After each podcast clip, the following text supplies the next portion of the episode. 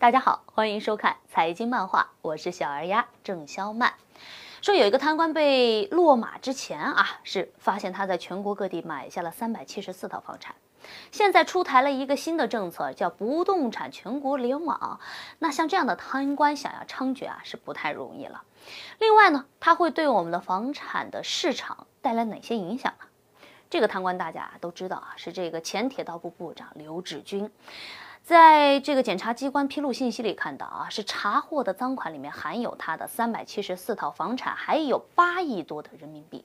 而在铁道部另外一个官员呢，检察机关进入到家里的时候是搜查出至少九个北京市的房产证。那除了像这样子的贪官啊，著名的温州帮炒房团，那也是囤房大军里面的一员啊。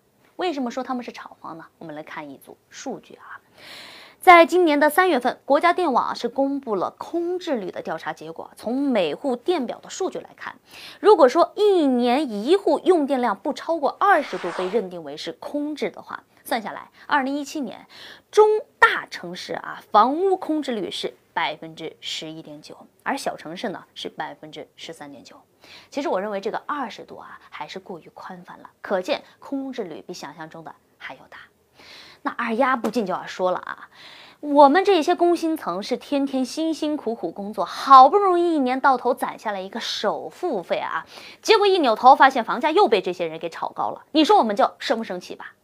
不过针对这样的情况呢，国家也在进一步的去完善当中。我们看到有相关调查显示啊。每天啊，全国三百三十五个地市是有八万多名工作人员在为三十多万的家庭还有企业去进行不动产的登记服务。为什么要做好登记呢？说白了啊，就是为了以后这征税的时候明白要找谁去征税嘛，做好一个数据库的建设。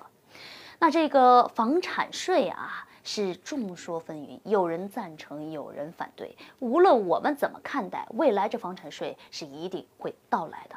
首先，你看这地方政府主要就是靠卖地啊来征税的，但是这不是长久之计。那未来找谁去征税呢？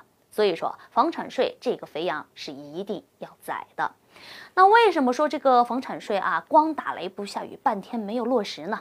我想啊，也是因为我们国家看到了现在的经济增速是进入到了新的一个环境里头了，由这个数量转变向质量。那在这样一个过程当中呢，同期还在去杠杆，也是明确表明了要防范系统性的金融风险。而且现在啊。还是这个中美贸易摩擦的阶段，所以说轻易呢是不会去触碰房地产这个手雷的。这一颗雷啊，想要拆还是得慢慢的去进行拆解。而房地产对于我们国家究竟有多重要啊？我建议大家回头去看看我们六月十二号的头条文章《万达高管坠亡的背后真相》啊，这篇文章里面详细讲了它的。重要性。在这里呢，我还可能给大家增加一组数据啊，说二零一七年全国房地产销售金额是达到了十三点三七万亿元，占到 GDP 的比例呢是高达百分之十六点三，所以说房地产的这个现状还得慢慢的去进行改善。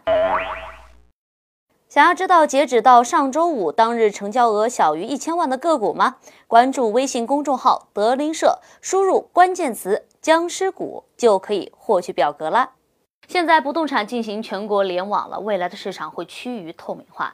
对这个消息啊，地产大佬潘石屹非常的激动啊，直接发了条微博说：“最简单、最高效、最公正的管理，那就是公开透明。”那房地产市场管理也是如此啊，只是未来的路还很远很长啊。那我们看到这轰轰烈烈的房地产的十几年历史里面，我们一直不知道啊，到底有多少人拥有房子，多少人需要房子，这空置率又是多少？唯一知道的是啊，地产商啊是疯狂的在建房子，所以针对这样的市场啊，是急需要透明公开的，唯有捅破这一层。窗户纸啊，我们才能够回到那句话：房子是用来住的，而不是用来炒的。